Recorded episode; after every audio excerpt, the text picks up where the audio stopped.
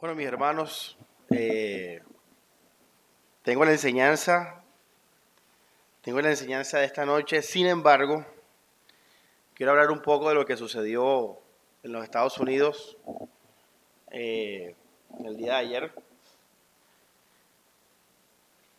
Eh, bueno, para los que no saben, hubo un tiroteo en una escuela y murieron, creo que 19 niños y tres, eh, dos mayores y un adolescente. Eh, es una noticia que en nuestro contexto, nuestra actualidad, es muy fuerte. Eso eh, digamos que era más común antes y que es común en muchas en muchos países del tercer mundo sobre todo en las zonas rurales.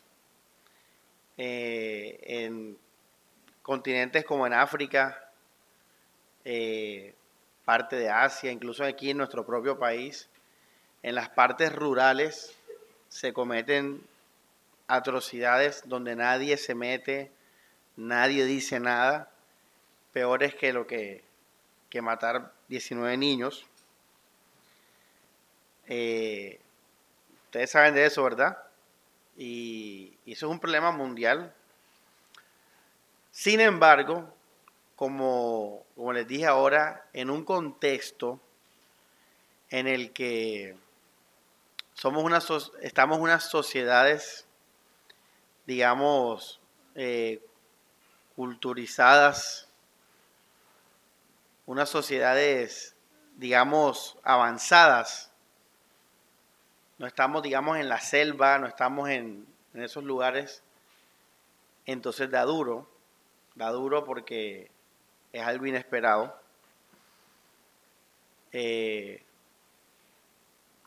que ocurra en un, en un, lugar, en una escuela, imagínense, y en un país como los Estados Unidos, el país de la, de la seguridad, el país de la, de la vida, el país de,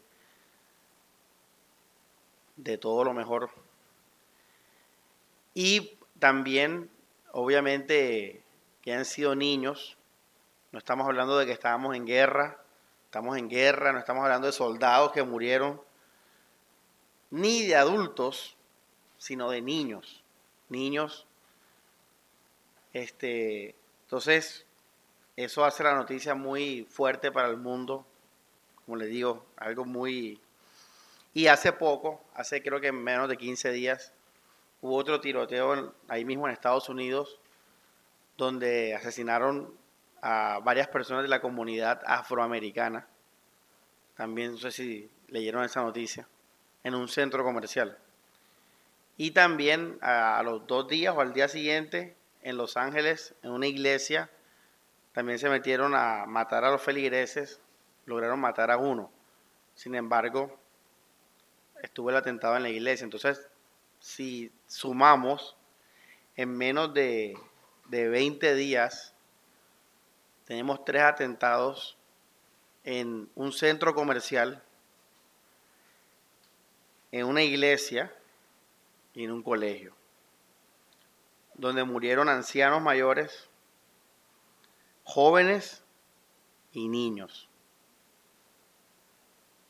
tremenda la cosa, está la cosa bien tremenda para la sociedad civilizada. Ya les dije que en, partes rurales esto es muy común, pero en la sociedad civilizada esto es bien delicado. Entonces, hay videos, iglesia, por mucho que tratemos, no vamos a poder nunca sentir lo que esos padres sienten, ni siquiera los que tenemos hijos. La única manera que tú sientas lo que ellos sienten es que te maten a tus hijos. Sin embargo, es bueno hacer el ejercicio de tratar de concientizarse eh, de esto. Ya les dije que va a ser solamente un intento porque nunca vamos a poder sentir hasta que nos pase. Pero trate de sentir eso, que su hijo más de los que no tienen hijos están súper alejados. Esos hijos tienen el, el intento. Pero los que tenemos hijos, piensen que tú mandas a tu hijo al colegio de 7 años, de 6 años, y te digan que murió tiroteado. Tremendo, iglesia. Sobre todo, como les digo, niños. Niños, los niños representan la inocencia, los niños representan la vida, los niños representan a Dios en esos sentidos. ser niño es lo, es lo más cerca de ser santo. Cuando vamos creciendo nos vamos empeorando, pero entre más niños somos, más cerca de la inocencia estamos. Y por eso muchas veces la Biblia los trata como, como inocentes. Sobre todo, por ejemplo, cuando va a destruir Nínive y le dice Dios a Jonás, ¿acaso no tendré misericordia de aquellos que todavía no saben distinguir entre la derecha y la izquierda, entre el bien y el mal? Si no mal, puso ese ejemplo entre lo bueno y lo malo, incluyendo los animales. Entonces, eh, ahora mismo, iglesia, eh, hay, hay gente que está sufriendo grandemente. Como les digo, si nosotros fuéramos parte de, de una ciudad sin democracia, de una ciudad sin justicia, y esto ocurre todas las semanas, digamos que nos acostumbramos. Ya me entiende, estamos ya acostumbrados a este dolor. Por ejemplo, la gente que lidia con las guerrillas en Colombia, para no irnos lejos, ellos están acostumbrados a que sus hijos sean raptados por la guerrilla, sus hijas sean violadas por la guerrilla, sus tierras sean robadas por la guerrilla o los paramilitares. Ellos están acostumbrados a eso, ellos viven con eso. Pero que tú no vivas con eso, repito, nosotros ahora en la ciudad, y que nos ocurra eso, es un tremendo, tremendo golpe ya. Sin embargo, a pesar de esta realidad, este tipo de eventos también nos hacen ver la, la realidad, es la palabra, del, del pecado, de la maldad, y de eso quiero hablar. Eh, a pesar de que esto es muy doloroso, iglesia, esto es algo normal en un mundo caído. Lo que pasa es que, como les digo, como pasó en el contexto que les comenté, es muy impactante. Y como es niños y todo eso. Sin embargo, iglesia, nosotros sabemos por la Biblia que esto ocurre desde el día uno. Desde el día uno que el hombre cayó en pecado, en este mundo hay dolor, hay injusticia, hay mal. Y es lo que tenemos que, digamos, aprovechar para recordar con esto que sucedió ahora en los Estados Unidos. Es recordar que este mundo miren, las películas, el entretenimiento, los deportes, las risas, la felicidad, las vacaciones, todo eso en verdad, verdad, son máscaras de lo que el mundo realmente es. Es un mundo caído. Y este tipo de eventos, repito, nos lo demuestra. Esto no es algo nuevo, iglesia. Esto viene pasando desde el día uno. La Biblia dice que Dios decidió hacer el diluvio porque vio que la maldad de los hombres era desde jovencitos, desde ya pequeñitos, era grande la maldad del hombre.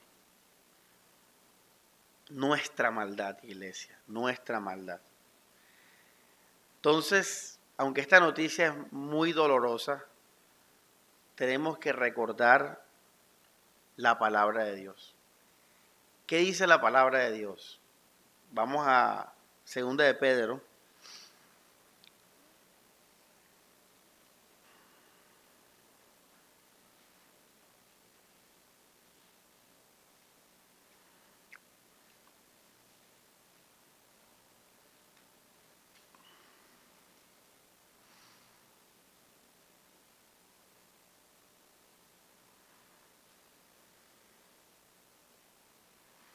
Versículo eh,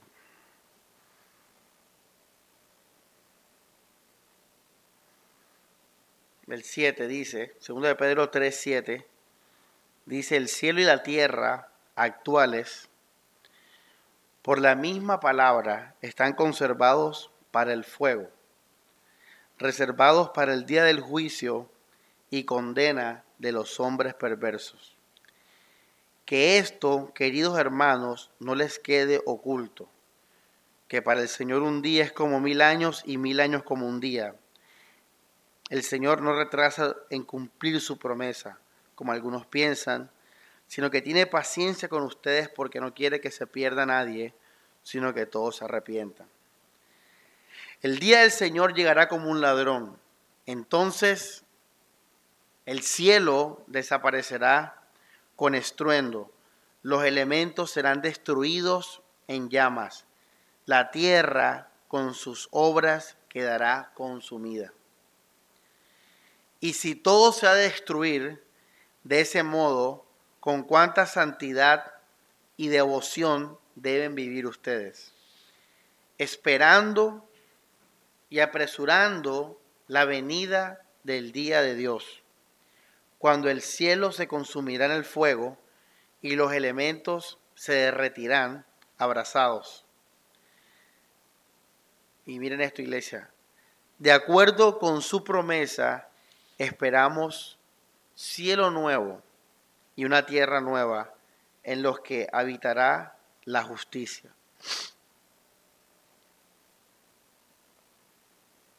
Hay que recordar, iglesia, que estamos en un mundo caído y que aunque nos duelen estas noticias y que cuando nos lleguen a pasar, iglesia, si nos llegan a pasar, porque nosotros podemos algún día vivir esa maldad en carne propia hacia nosotros, hacia nuestros seres queridos, de nuestros hermanos, recordemos que ya Dios dio una solución al respecto, que empezó en la cruz del Calvario.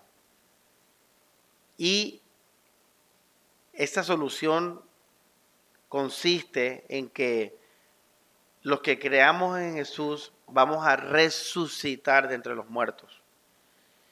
Y vamos a heredar un cielo nuevo y una tierra nueva donde mora la justicia.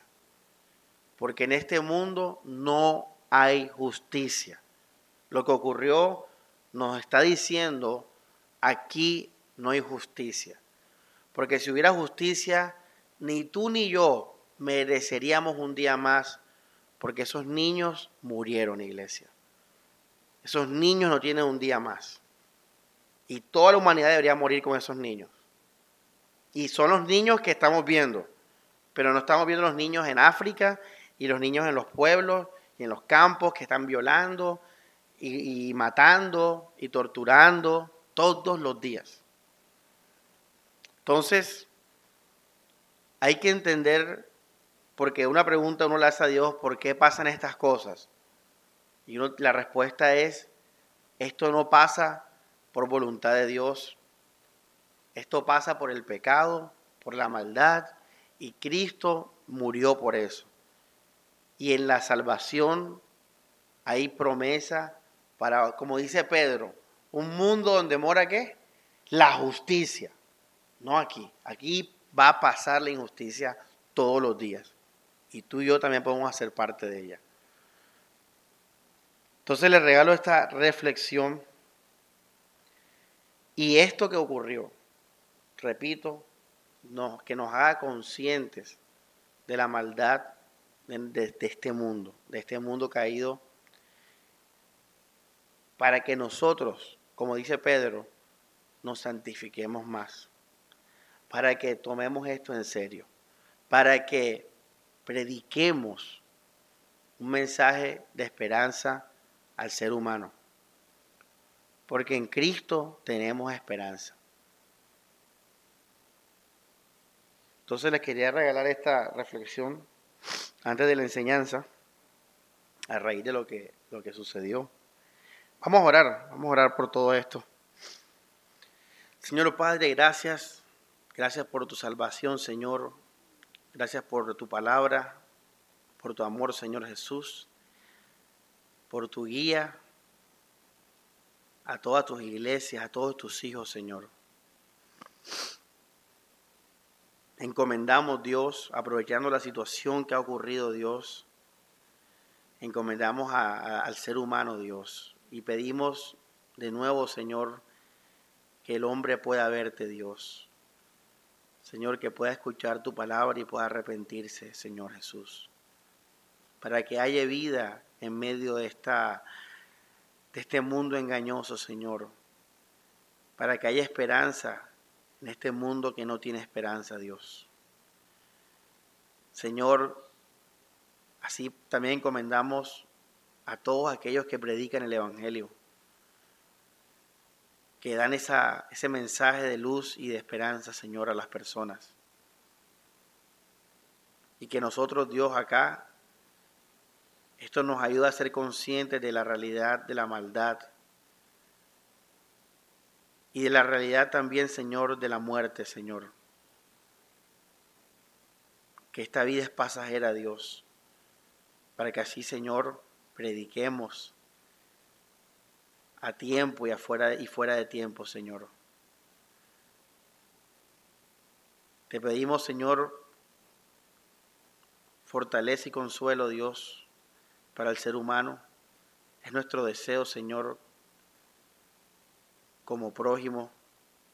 Pero sabemos, Dios, que sin ti, Jesús, esos deseos, Señor, y aunque eso fuera una realidad, Señor, eso es limitado, Señor.